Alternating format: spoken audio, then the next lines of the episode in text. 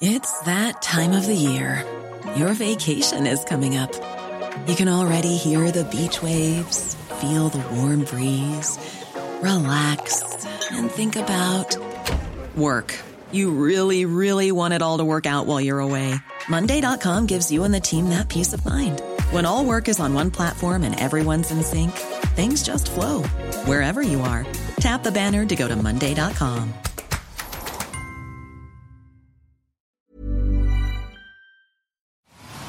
serie? Oh my gosh. ¿Es en serie? ¿Es en serie? Okay, 3000, left turn, uh, 110, direct direction, idea.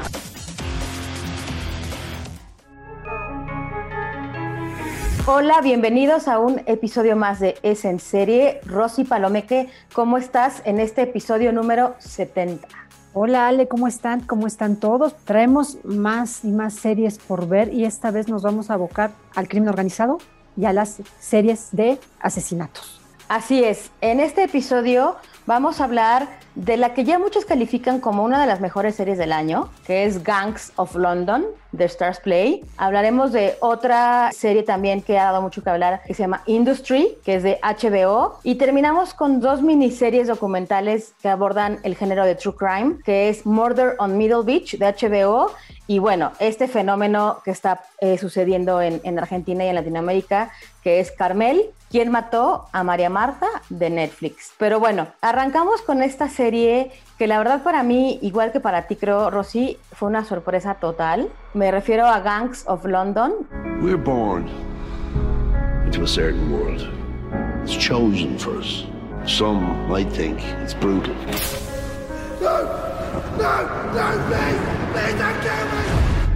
I say it's glorious. Que la podemos ver a través de Stars Play. Son nueve episodios. Si te gusta Peaky Blinders, si te gusta ese tipo de series con violencia, porque sí tiene bastante violencia, la adrenalina, la acción, la televisión criminal con acento británico, pues esta es para ti.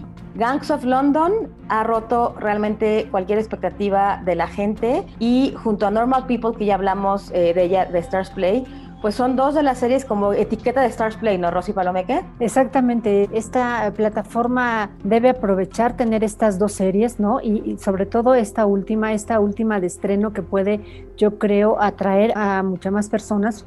¿Por qué? Porque es una serie muy dinámica, es una serie que, ¿de qué parte? Parte del asesinato del líder de la mafia en Londres. Si tú dices, en Londres, mafia, ¿cómo? A ver, explíquenme cómo está ese escenario. No es un escenario que se había abordado poco, poco en series. Habíamos visto con escenarios en Estados Unidos, en México, en América Latina y demás.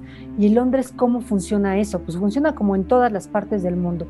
Matan al jefe de la mafia de Londres y se desata una guerra total y completa, ¿no? Es una serie de verdad que sí es muy violenta, es muy, muy violenta, pero atrapa al espectador no solo por la temática que trata, muere el gran líder de la mafia, su hijo cree que queda a cargo, ¿no? Asume ese poder, pero todos los demás que están a su alrededor, ¿qué sucede? Que dicen, ¿y a mí este niño por qué me va a mandar? Claro, está inmaduro, ¿no? Exactamente. Uh -huh. Y empieza la guerra. Y la verdad es que las escenas de acción son realmente espeluznantes, o sea, justo no tengo otra palabra. Justo qué bueno que mencionas estas eh, escenas de acción, porque bueno, esta serie es creada por Gareth Evans y Gareth Evans es más conocido por esta película de Indonesia del 2011 que se llama Redada Asesina y él es muy conocido por eso, por cuidar muchísimo las escenas de acción, por hacerles hacerlas casi casi de forma artesanal, ese combate cuerpo a cuerpo, es especialista en peleas y las de Gangs of London es una joya y el episodio 5 Rosy es el mejor episodio que yo he visto en una serie.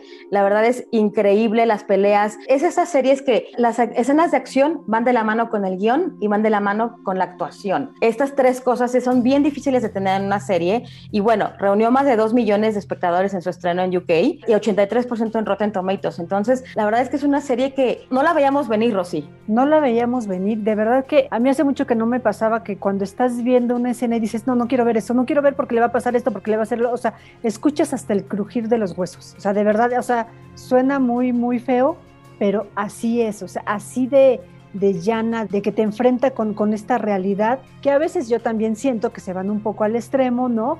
Porque hay veces que dices, bueno, y bueno, este personaje es de hule o qué le pasa, o sea, soporta sí, claro. absolutamente todos, todos los golpes, pero como tú dices, va con la narrativa de la serie y además sobre todo son escenas que están muy bien logradas, te las vas creyendo de tal manera que te vas sorprendiendo, te sorprendes, te sorprendes y termina, ¡pum! El, el final de cada escena es, eh, y sobre todo de estas escenas este, dinámicas de violencia, son algo que hace mucho yo no veía en la televisión. O sea, que te tomes el tiempo de hacer este tipo de producción para una serie habla muy bien de lo que quieren hacer. Ahora, otra cosa, el primer capítulo dura como una película. Hora 33, sí, claro. más de hora y media, ¿no? Es mucho, sí, sí es mucho, pero la verdad es que sí te lo puedes ver de una sentada. Por no supuesto. Hay ningún problema porque te van contando la historia de este hombre, presentándote a cada uno de sus personajes. O sea, te van diciendo quién es este hombre, contándote quiénes son todos los personajes que lo rodearon, ¿no? O sea, Así es. Su, fami su familia, su mano derecha, los hijos de su mano derecha, todos esos contrabandistas y traficantes que están esperando que se abran y que se abran los puertos para poder Claro. hacer sus, sus- traficar, sus lavar dinero, exactamente, lavar etcétera, dinero, ¿no? etcétera, etcétera. Son demasiadas las temáticas, ¿no? Someone chose to kill Finn Wallace. Today we mourn the loss of a great man, but tomorrow it will be business as usual. No. Exacto. De hecho, este proyecto eh, realmente lleva cocinándose más de una década. El creador, eh, Gareth Evans, como ya les dije, él siempre tenía esta idea de qué pasaría si mataran al líder de los líderes, al capo de los capos, qué pasaría con toda esta, pues toda la estructura criminal que tiene, eh, que realmente pues va liderada por él y por su mejor amigo eh, de la infancia, y qué pasaría en un Londres ficticio, ¿no? Entonces él se metió realmente en una inve- investigación exhaustiva sobre la criminalidad en esta capital inglesa y de hecho, bueno, se ayudó de, de miembros eh, de grupos organizados, de criminólogos, de detectives, para poder tener pues lo más cercano a la realidad de estas, pues estas pandillas de Londres, ¿no? Vale mucho la pena porque te lo enseñan, es un Londres Que no eh, conocías. que no conoces, es un Londres Ajá. oscuro, ¿no? O sea, es un Londres, porque aparte eh, ves a, a los de Albania, ¿no? Que en Albania dices, bueno, pero Londres, ¿no? O sea, a Londres como la cuna de todo el lavado de dinero, pues de Europa. Y bueno, también, Rosy, seguro tú estabas muy contenta porque hay muchas caras familiares de Game of Thrones. Hay muchas caras familiares de Game of Thrones y también de I May Destroy You, ¿no? Exacto, de hecho, el chico, el hijo Exacto. este, del amigo, es el mejor amigo Es de... el de Micaela. Exacto, exacto. En, en esta serie que, de la que ya hablamos de HBO, que también es una de las mejores series que hemos visto en este año. Exacto, Este, yo no sé cómo le vamos a hacer, Rosy, para nuestro top, que ya se acerca. Este año, la verdad es que sí nos dejó unas muy buenas series. Series que llegaron para quedarse, series que, que tendrán más, más temporadas, así es que sí tendremos mucho de qué hablar, pero por lo pronto Guns of London de verdad es una serie que vale, vale mucho la pena. Si no te gusta tanto esta cuestión de la temática eh, crimen organizado, eh, peleas y demás, pues, Mafia. no, no te, mafia, no tiene mucho caso, pero si de verdad te gusta ver una serie diferente que aborda Sí. estos temas, yo creo que esta es una muy buena opción. Y que visualmente está súper cuidada realmente. muy cuidada. Pero te digo que hubo escenas de verdad, insisto, en que digo, no quiero ver eso. O sea, no quiero ver eso. O sea, Sí. eh, había escenas como que yo quería cerrar los ojos, ¿no? Y decir, eso sí, ya sé lo que va a pasar y no lo quiero ver. De hecho, desde el primer minuto, desde el literal, el Claro, primer minuto claro. que ven Gangs of London, ya saben a qué van. Es un asesinato bastante fuerte y la verdad es que eso es como que realmente como el de, a ver, esta es la línea que va a seguir Gangs of London, ¿no? Sí, o sea, no se va con miramientos de absolutamente nada. De nada. Claro, Stars Place va, va a estrenar cada domingo un capítulo, son nueve capítulos, ¿no? Ya hay ahorita al menos uno en la plataforma, así es que, bueno, pueden darse ese chance de ver en hora y media un muy buen capítulo de inicio de temporada y La- presentación de serie. Everything stops. Until I find out who killed him. Y de ahí nos pasamos a otra de producción de manufactura también inglesa. Me refiero a Industry. How many of these have you had? Nine. For New York, for here, and uh, Skype. It's a marginal game about marginal gains. Se estrenó el 9 de noviembre en HBO. Son ocho episodios. Y esta es parte de, de este deal que hizo HBO y BBC. Vuelven a, a unir estas fuerzas. Esta serie es un hoyo de presión, Rosy. Es la generación, los millennials, que te choca esa palabra, pero es exponer realmente a lo que se enfrentan cuando llegan a un nuevo trabajo, que a mí me recordó un poco como, por ejemplo, me voy a ir muy comercial, a Grey's Anatomy, ¿no? Cuando llegan y les van a decir, esto va a ser un infierno, esto es, va a ser tremendo, y realmente es luchar por un puesto, ¿no? Entre ellos mismos, luchar por un puesto en un banco de inversiones de Londres, en donde aparte, pues, de por sí ya un banco de inversiones ya el ambiente es, muy rudo, pues realmente ahora una competencia es muy fuerte, Rosy. Te plantea esta serie el mundo de las finanzas, cómo llegas, cómo llegas y cómo obtienes un puesto y a qué estás dispuesto, qué estás dispuesto a hacer para obtener ese, ese puesto, qué tanto anhelas, que es un puesto que te va a dar posición, que te va a dar dinero, que te va a dar una vida completamente diferente a la que tienes en ese, en ese momento, ¿no? Pero si de por sí trabajar entre tiburones es complicado, ahora que estos eh, pececitos que llegan, algunos egresados de las universidades, otros que no, pero nadie lo sabe, llegan a, a, empezar a moverse en este enorme mar que es el mundo de las finanzas, se los quieren comer los de arriba y se quieren comer entre ellos, ¿no? Y entonces te van planteando, son diferentes personajes los que te van planteando dentro de, de la serie, una chica que no tiene un título universitario, pero que tiene todas, ahora sí que toda la ambición, toda la ambición del mundo para hacer y llegar hasta donde se pueda, hasta donde le permitan, ¿no? Y te va presentando también cómo es que se manejan, cómo es, cómo es esta estructura, cómo es, es una estructura de niveles. Exacto, jerárquica, jerárquica más no meritocracia. Aquí es de nivel. Llegaste y te va a tocar ir a comprar el café y las ensaladas, no hay de otra. Exactamente. Es, ese es tu papel durante no sé cuántos meses y cuando hay una oportunidad, si la aprovechas, qué bueno, y si no la aprovechaste, pues ni modo, adiós. Y además es un choque generacional, sí estoy de acuerdo, es, es un choque es, generacional. Y es una visión ser optimista, Rosy, es ser optimista claro. pues de esta generación. De hecho, te lo comenté yo ayer, me gustó porque es una serie bien hecha, el guion es muy bien hecho. Cuando vi el final y vi quién lo dirigió, dije, ya supe por qué. No, algo, no, me, algo no me convencía. El primer episodio eh, lo dirige Lina Dunham, creadora de Girls, se ha autodenominado como vocera de los millennials. A mí nunca me gustó, siempre me pareció que era pretenciosa. No lograba gran cosa, pero bueno, en Girls eh, consiguió mucha fama. Y también eh, aquí hay algo que me gustaría decir que es la, la productora se llama Bad Wolf y realmente una productora de Bad Wolf se basó en un caso real en donde ella en el 2013, un joven alemán eh, pasante de un banco de inversiones de Londres, tuvo un colapso en el baño y murió. De ahí ella se puso a pensar en las vidas secretas que todos tienen, en lo que no sabemos, en las circunstancias que no sabemos y no conocemos, cómo llegan pues, los pasantes, eh, lo que traen, el bagaje, eh, lo que están cargando y que realmente es un, un mundo muy duro y que realmente pocos aguantan o pocos llegan a conseguirlo, ¿no? Es ser optimista te lo ponen completamente despiadado este mundo empresarial. O sea, no como Billions, sino esto es, aparte de la vista, pues de la cadena más baja, ¿no? Del nivel más bajo de la cadena alimenticia, pues de este banco de inversiones. Sometimes this place makes you forget yourself.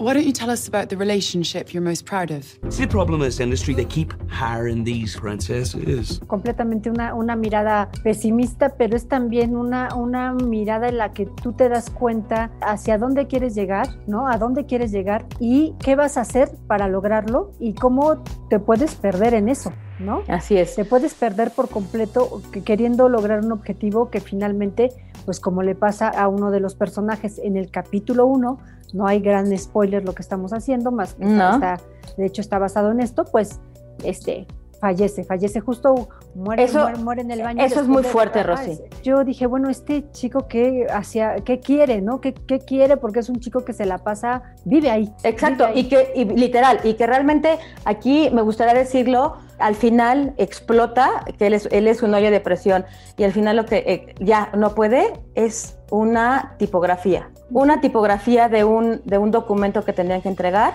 con eso ya no puede, y pues se muere, ¿no? Yo no lo veía venir, realmente fue impresionante. También hay otra escena muy impresionante que de, un acoso sexual que le hacen a la chica este, que llega a Nueva York. Eh, también es fuerte, pero es la realidad. Y la realidad, pues no nada más de ese mundo, ¿no? De tu primer trabajo con lo que te enfrentas y que realmente pues eres nadie. Eres, como tú dices, vas por el café, ¿no? Claro, y además esto que planteas del acoso sexual, otra cosa que yo destaco de esto es que es el acoso sexual no de un hombre hacia una mujer, de una mujer hacia una mujer. Cosas que también pasan, que suceden y que ahí están, ¿no? Yo Exacto. creo que son cosas de las que también se tienen que, que, hablar. Exacto. También está ubicada en el 2008, que es la crisis financiera. Eso, eso hay que decirlo. La verdad es que es una buena serie. Van a ser ocho episodios. Es Industry en HBO. Ya saben, como siempre, la pueden ver a través de HBO el canal o a través de HBO Go. Es una serie que la verdad es que sí te abre los ojos, ¿no, Rosy? Es como, igual no sé, a ver tú qué, seca. O sea, seca en que no hay mucha música, o sea, no, no estoy diciendo seca que sea malo, sino como que entras de trancazo y te abres los ojos. Te, te, involucra en un mundo al que no estamos acostumbrados a, a entrar visualmente y, y, te lo presenta sin ningún tapujo, o sea, las cosas así son y pum, ¿no? Llegan los, los aspirantes, que no son becarios, los aspirantes a tener un puesto en este banco de inversión y ves las distintas personalidades, cómo los tratan los otros, ves, tú te angustias con ellos, te vas Total. angustiando con ellos y por eso es que yo creo que sentiste que era así como que un golpazo. Total y absolutamente. Así pasa. Así es. que los que trabajen en un banco de inversión que nos digan, ¿no? Exacto. De hecho, en YouTube ¿Es yo vi. o no es así? Yo vi en YouTube un video de un chico que comparaba y estaba hablando acerca de él estuvo en un banco de inversión. Todo el capítulo, digo, no me, no me aventé todo el capítulo, pero decía justo, eso no es cierto, este sí es cierto. Entonces realmente, bueno, si tienen tiempo y si quieren saber, pueden verlo en YouTube. Industry, ya están dos episodios, son ocho episodios y es por HBO. Feels weird to be in a position of power here. So what are you going to do with it? There's still romance left in this business. Y de ahí nos pasamos, Rosy, pues a esta locura que es Carmel, ¿quién mató a María Marta? Sí, buenas noches. Necesito, por favor, una ambulancia urgente. Una persona que se cayó entre una bañadera y está como ahogada. Deme el domicilio, por favor. El Carmel Country Club. Se llama Carlos. La María Marta tuvo un accidente. Vení ya. De Netflix, Rosy, cuatro episodios. Y pues es un caso que, como tú dices, fue un culebrón. Pues de este asesinato que conmocionó a Argentina en el 2002, en donde hasta el cártel de Juárez sale mencionado, Rosy. Sale, sale mencionado. Una entrega más de Netflix de esta serie que había hecho sobre crímenes verdaderos en diferentes países, ¿no? Hay uno de España, bueno, está el, aquí el de México, que más que un documental es una serie, ¿no? Así es. Este en realidad, este es un documental, es un do documental muy bien armado, eh, son cuatro episodios que te va planteando y que, te, y que, se va preguntando cada episodio quién mató a María Marta. ¿Quién era María Marta? María Marta era una mujer que vivía en un club de golf en Argentina. La asesinaron en el 2002 Dos. En, su, uh -huh. en su casa y todo el mundo hasta la fecha se preguntan, o sea, 18 años después se preguntan quién fue. ¿Por qué se convirtió en un culebrón? Pues porque hay inmiscuida, o sea, de verdad está inmiscuida la familia, los vecinos, los vigilantes del country club, un fiscal que estaba obstinado en demostrar algo. Lo importante de este documental es que te va pasando absolutamente todas las partes, o sea, trae entrevistas con el fiscal, con los hermanos. Pero vamos a contar un poco quién era esta mujer, ¿no, Ale? Así es. Ella pues vivía en una de las zonas más exclusivas de, de Argentina, que también eso fue un punto que fue súper importante y que fue como clave para que se volviera en mediático, de hecho fue uno de los más mediáticos de Argentina, que fue abrir las puertas de este club de golf en donde muchos argentinos no sabían que vivían de esta forma, ¿no? Que vivían con, pues, con esta riqueza y que ella regresa, están en la casa de su hermana, que vive a unas cuantas casas de este fraccionamiento, eh, regresa a su casa después de, de que estaba viendo, estaban viendo un partido, ella había jugado tenis, regresa a su casa, se va a meter a bañar, regresa su esposo, de hecho él, él, narra que después de un gol muy famoso de un clásico, por eso tienen también eh, el timeline de todo lo que sucedió, regresa y la encuentra muerta y al principio pues realmente nadie le vio, la cabeza realmente pensaron que había sido un accidente y después se dieron cuenta que tenía cinco balazos en la cabeza. Eh, La tuvieron que exhumar para checar bien qué es lo que había pasado, porque cómo podía tener cinco balazos en la cabeza y que los dos doctores que llegaron a verla pues no lo vieron, Rosy. Te va planteando las cosas y te, se te hace cada vez más inverosímil, ¿no? Obviamente ahí hay algo que, esté, que están escondiendo. Llega un momento en que no sabes quién lo esconde y por qué. O sea, llegas, ves a una mujer que está tirada en, en, además ella estaba como boca abajo en la tina del baño el marido la saca porque piensa que se está ahogando, eso es lo que cuentan, ¿no?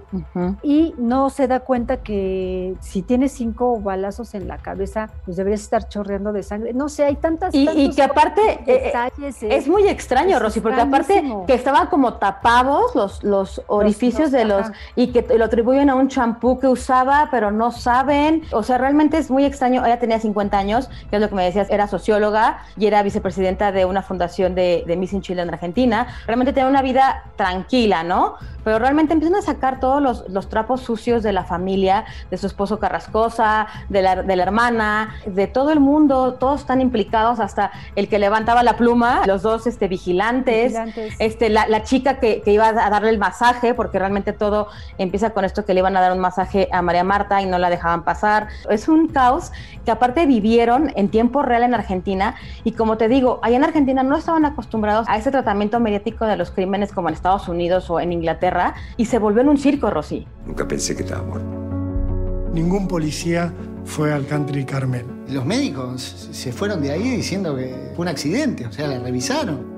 El fiscal Molina Pico se encuentra con un médico que le dice, yo revisé el cuerpo y la cabeza de María Marta, descubrí que tenía por lo menos tres orificios, se lo dije a la familia. Se volvió en un circo por completo, incluso hay una, eh, uno de los, de los entrevistados dice, no sé cuántos asesinatos hubo en Argentina en ese año, pero ninguno, ninguno tuvo toda la, la atención mediática como este. ¿Por qué? Porque se trataba de una persona eh, de una buena posición económica y estamos hablando justo cuando era la época del corralito en Argentina, de que la gente Una crisis tremenda. Exactamente, porque les quitaban los, les quitaban los ahorros, o sea, no podías sacar tus ahorros del banco. Había una crisis tremenda, tremenda. Entonces de repente viene... y ella recibía masajes, jugaba tenis. Vivía en un country club. Vivía en un country club, sí. Una mujer con una vida privilegiada en ese momento que eh, de repente nadie sabe por qué, aparece asesinada, nadie sabe por qué, y empiezan los dimes y diretes del fiscal, de la defensa, de la familia, ¿no? Lo que yo destaco de esta, de esta serie es que está muy bien documentada, que tiene las entrevistas con absolutamente todos, todos, todos los involucrados. A todos, a todos los entrevistaron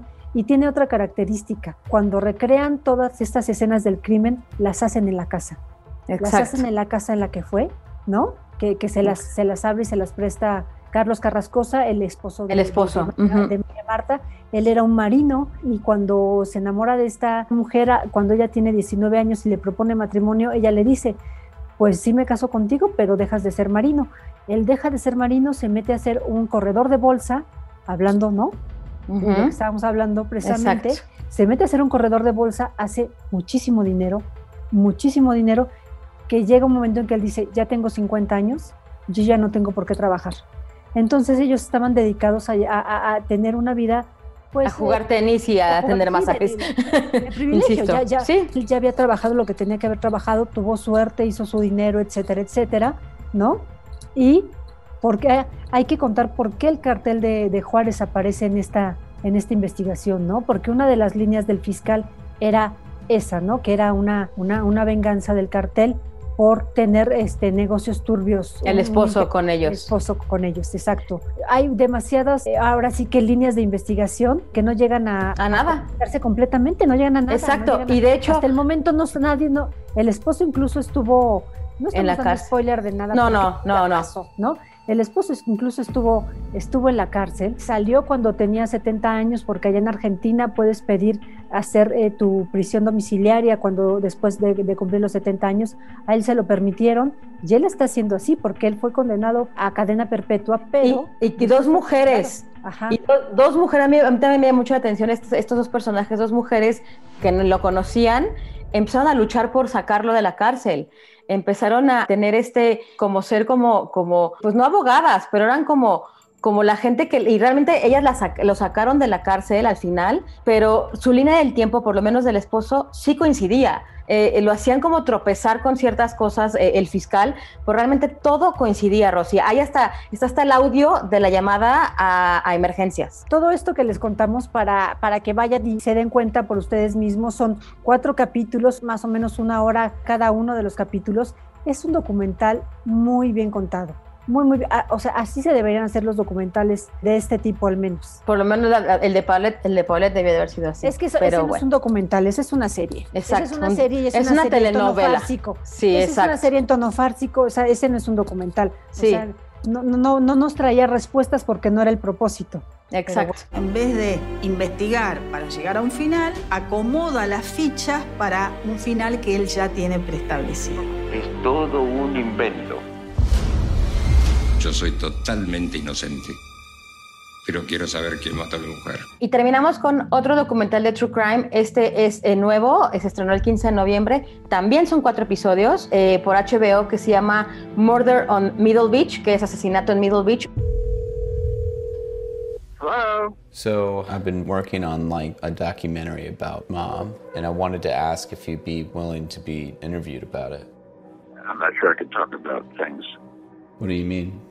There's obviously more to the story than any of us really know. Middle Beach es una calle. Este documental es dirigido por el hijo de esta mujer que es asesinada. Él es pues, su ópera prima, eh, Madison Hamburg es el nombre de, este chico, en donde él eh, busca pues el responsable del asesinato de su madre 10 años después. Aquí lo que tiene a diferencia de, de- del de María Marta es que realmente aquí entrevista a su familia, pero es él mismo quien lo entrevista. Entonces eso lo hace un poquito pues más, más emotivo, eh, muy emocional. Narra el cómo su madre fue encontrada muerta pues en, el patio de su casa, literal, y cómo le pregunta a su papá, ¿mataste a mamá? Directamente, se escucha cómo habla con su papá eh, al teléfono, el padre no quiere hablar con él porque su abogado se lo prohíbe, y así como María Marta, eh, los primeros 20, 30 minutos dices como, ¿por qué la mataron?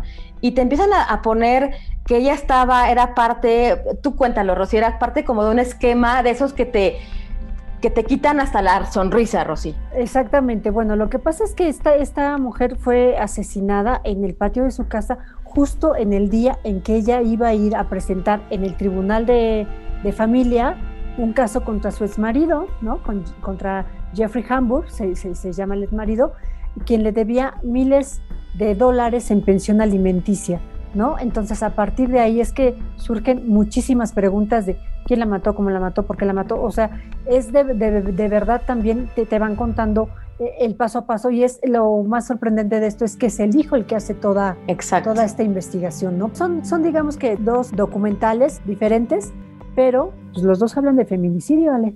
Exacto, por el esposo, quién sabe. Eh, eh, realmente este de HBO nada más podemos ver un episodio porque van, van soltándolo cada semana. Porque María Marta es como un caso de señorita Laura. Realmente en ese tono, ¿no, Rosy? En eso se convirtió en Argentina. Y este de Murder on Middle Beach, realmente pues, en Estados Unidos pasan muchos casos mediáticos de esta forma. Y realmente esto es más como una carta de amor del hijo hacia la mamá y de querer poner punto final a este trauma que él tiene como hijo, pues de saber qué pasó con su mamá, ¿no? O sea, este, el papá la mató por dinero, por venganza, eh, o fue este esquema piramidal en el que estaba ella envuelta. O sea, realmente eso es lo que vamos a descubrir en los tres episodios que faltan por ver, Rosy Palomeque. Your mother was magnetic, compelling, alive. Barbara Hamburg was found dead on her lawn in 2010. This is where I found my sister murdered. Así es, pues bueno, ya, ya tienen a, aquellos que les guste ver estos del crimen verdadero, del true crime. Son dos muy buenas eh, opciones, dos documentales en diferentes tonos. Ahí, ahí tienen la oferta. Así es. La próxima semana ya vamos rumbo al final, Rosy. Ya estamos empezando a hacer nuestras cartitas de nuestras series favoritas del año. Vamos a hacer un episodio donde les vamos a compartir cuáles fueron nuestras series, a cuáles les apostamos. Si no las han visto, ¿por qué las deben ver? Escúchenos. Dentro de dos semanas va a ser ese episodio final de temporada. Así es. Rosy Palomeque, tus redes sociales. R Palomeque en Twitter, Rosalinda PB en Instagram. Alexandra Bretón en Twitter, es en serie MX en Instagram, es en serie en Facebook. Recuerden de seguir a todos los podcasts de OEM en arroba podcast OEM y de escribirnos a podcast.om.com.mx. Igual ahí escriban cuáles fueron sus series favoritas, a ver si coinciden con algunas de las nuestras. Y también recuerden que nos pueden escuchar por Acast, Google Podcast, Apple Podcast, Deezer y Spotify. Hasta la próxima. Nos vemos. Your mother had secrets, dark secrets. What the? There's a rift in our family. Who would do this? The only person I know that didn't is me.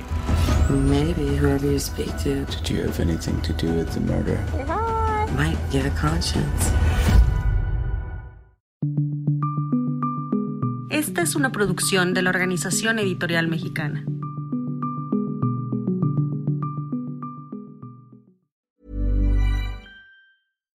If you're looking for plump lips that last, you need to know about Juvederm lip fillers. With Juvederm Volbella XC and Juvederm Ultra XC, your lip look, whether it's subtle or bold, can last up to one full year with optimal treatment and no additional maintenance. Find a licensed specialist and see if it's right for you at juvederm.com today. That's J U V E D E R M.com. Add fullness to lips in adults over 21 with Juvederm Volbella XC or Juvederm Ultra XC. Do not use if you have severe allergies or a history of severe allergic reactions, or if you're allergic to lidocaine or the proteins used in Juvederm. Tell your doctor if you have a history of scarring or taking medicines that decrease the body's immune response or that can prolong bleeding. Common side effects include injection site redness, swelling, pain, tenderness, firmness, lumps, bumps, bruising, discoloration, or itching. As with all fillers, there's a rare risk of unintentional injection into a blood vessel, which can cause vision abnormalities, blindness, stroke, temporary scabs, or scarring. For full important safety information, visit juvederm.com.